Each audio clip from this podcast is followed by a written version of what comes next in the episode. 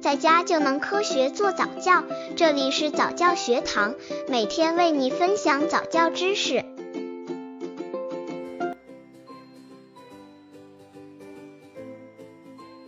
宝宝学舞蹈需要注意什么？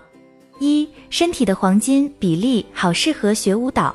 按专业舞蹈演员的要求来说，需要一个身体的黄金比例。什么叫身体的黄金比例呢？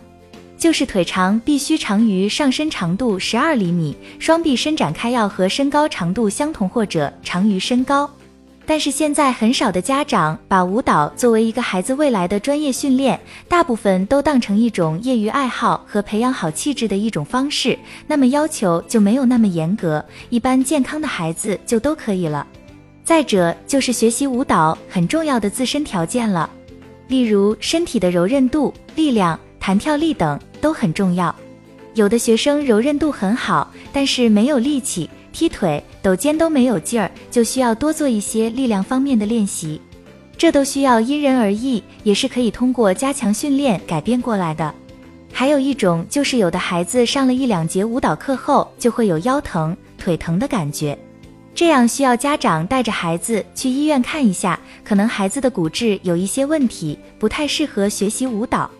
刚接触早教的父母可能缺乏这方面知识，可以到公众号早教学堂获取在家早教课程，让宝宝在家就能科学做早教。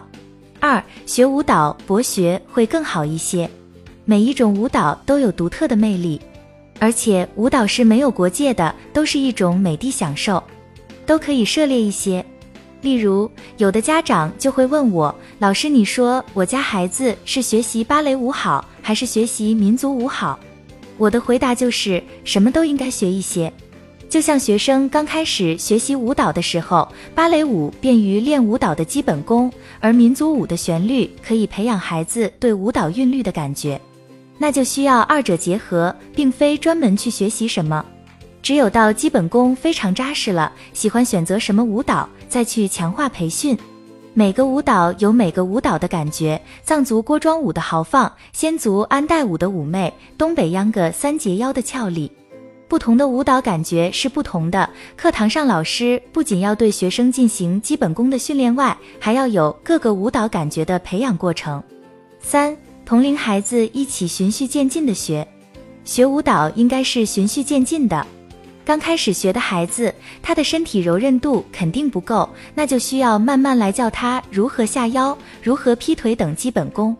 不要硬性的规定他下腰到哪一个高度，劈腿要多直。除非身体柔韧度很强的孩子，否则硬性要求容易把孩子的韧带抻坏。再者，我认为不同年龄段的孩子放在一起学习是不可取的。例如，五岁的孩子和八岁的孩子骨骼、身体发育各个方面都是不同的，这样容易顾此失彼，无法了解孩子的真正状态。同一年龄段的孩子身体发育是一样的，一同训练，有的孩子有个别现象就比较容易发现了。还有就需要家长平时的督促，比如有的家长说：“我怎么感觉孩子学完舞蹈也没有挺胸抬头走路呢？”我就回答说我没有发现啊，我觉得他一进到教室的时候就会挺胸抬头，非常有要跳舞的感觉了。因为孩子在家长面前会放松下来，也就不太注意走路的姿势了。很多家长认为孩子应该学完舞蹈就有所改变，那也不一定的。大部分的孩子要学习四年以后才能看出他从身体到气质方面的一些变化。不管宝宝学习什么，兴趣是最重要的。有兴趣了，学起来才会认真。而且每个人的自身条件也不一样，所以对于宝宝学舞蹈，家长可以培养宝宝的兴趣，但是不要强迫宝宝一定要学到什么程度。宝宝开心快乐才是最重要的。